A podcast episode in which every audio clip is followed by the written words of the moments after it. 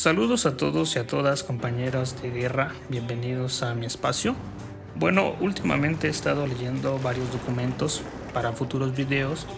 y enterarme más de la cambiante realidad internacional, que como tú sabes, el rol principal de este espacio es informar diferentes cuestiones. En estos últimos días estaremos de acuerdo que todos los medios de comunicación, o casi todos, ya sean nacionales o extranjeros, a través de la televisión o los videos de internet, centran su atención en lo que está sucediendo en Ucrania, sobre todo en cuestiones que involucran a actores como Estados Unidos, Rusia o la OTAN. Sin embargo, este tipo de noticias están llenas de la forma en cómo Occidente interpreta los sucesos internacionales. Desde mi punto de vista, de, Occidente y también mi punto de vista como especialista en estos ámbitos, creo que es algo muy común siempre tender a ver a Oriente como el enemigo en cualquiera de sus presentaciones, el enemigo del mundo, ya sea como eh, un enemigo con un nombre de Rusia, eh, un enemigo con el nombre de China o Corea del Norte. Pero estaremos de acuerdo que esto que estoy comentando lo podemos abordar detenidamente en sucesivos videos. Te comento que dentro de lo que estaba yo, bueno, investigando, enfocado mucho en los actores internacionales, me llegó esta idea de que en las relaciones internacionales y más concreto en la política internacional, siempre tendemos a centrar nuestra atención en hablar de los estados nacionales, los conflictos, el belicismo que se presenta en los mismos y las relaciones de paz o de guerra, incluso de cooperación que pueden existir, aspectos de esta índole, pero poco desde los teóricos, incluso a la gente que se dedica a la academia o la gente que hace contenidos similares, se centran en el actor individual, que dentro de todos los que conforman la larga lista de actores internacionales, el actor individual siempre ha tendido a verse como un elemento secundario pero a mi parecer eh, no es secundario, sino que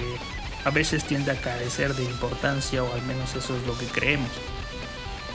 De hecho, los individuos, en referencia a lo que se dice desde especialistas o historiadores, el actor individual es importante en su faceta de líder, ya que con sus decisiones y acciones van generando opiniones y a veces sus personalidades tienden a ser imitadas por las personas.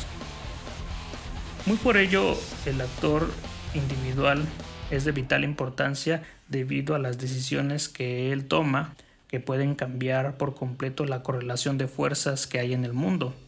Sujetos como estos siempre han existido en las épocas históricas y están sujetos también a las pasiones humanas. Unos son más belicistas, otros tienden hacia la cooperación, otros más se apartan de la política y van generando cambio a través de su modus vivendi, es decir, de cómo se comporta ante la sociedad, su ideología y su pensamiento, o tal vez la forma tan peculiar de cómo maneja sus negocios, su corporación o su empresa transnacional. Por ello también es necesario centrarnos en que en esta clase de individuos y hablando de personas que tienden y que tienen estas características de generar mucha opinión, incluso influir sobre la masa de personas, llegan a alterar un poco el status quo que existe en el sistema internacional o cambiar el orden internacional. Tenemos a personajes como Napoleón, Otto von Bismarck, eh, Lenin, Hitler, Stalin, Gorbachev, es decir, personas que a través de su quehacer político han cambiado la historia, ya sea para bien o para mal, y han contribuido a la política internacional por medio de la cooperación, la guerra, el conflicto al final de cuentas. Depende de cómo lo vea cada quien.